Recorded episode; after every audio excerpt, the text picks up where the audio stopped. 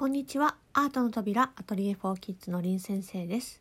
この音声メディアではアトリエ4キッズで大切にしていること、どんな視点で子どもたちのありのままを承認していくのか、その環境をどうやったら守れるのかという視点を共有することで、少しでも皆さんのお役に立てればいいなという気持ちでお伝えしていくものです。今回は練習の仕方をテーマにお話ししようと思います。私たちが何かの力を獲得しようとした時に正しい練習の仕方というものがあるとしたらそれは一体何でしょうか？楽しんでやる？褒めて伸ばす？レディネスが整うのを待つ？まずはマナーから？逆上がりやピアノに歌水泳サッカー漢字に計算練習っていろいろありますよね。正しい練習の仕方を一つ挙げるとするならばできることを確実にするということです。何かができるようになるためにはより多くの訓練つまり繰り返すということはとても大切です。しかしただたくさんやればいいというわけではありません。できることを繰り返すこと上手なやり方をたくさんするということです。失敗を繰り返すのは実は失敗をする練習をしているのと同じことです。だから肝心な時に失敗をした体験が出てきてしまいます。ワンランク落として練習を繰り返すと失敗の体験よりも成功体験の方が多いので本番で150%のことをやらしても大丈夫。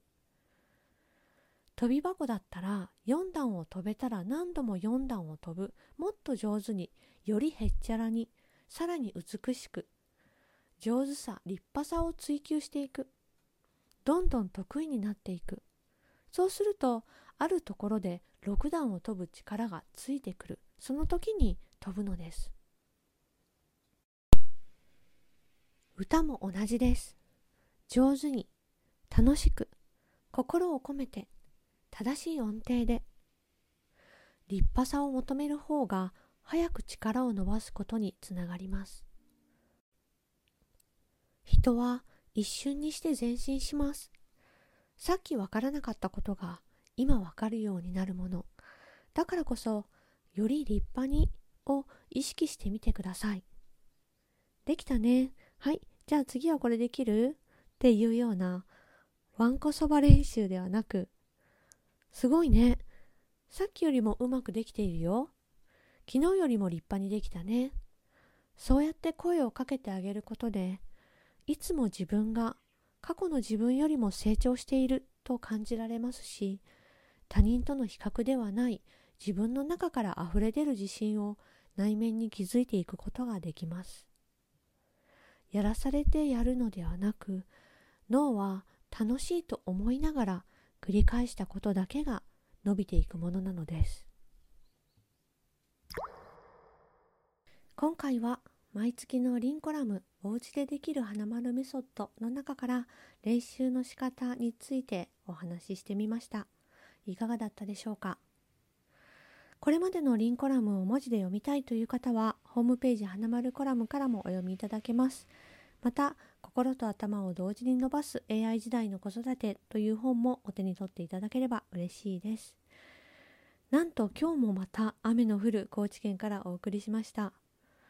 音声収録をしようとするとなぜか雨が降るというジンクスが続いていますが、最後に一曲お届けしようと思います。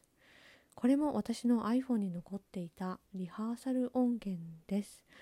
子供たちの未来を思って書いた歌いくつかあるんですが臨文で「君の道」それではまた次回お会いしましょう。林先生でした。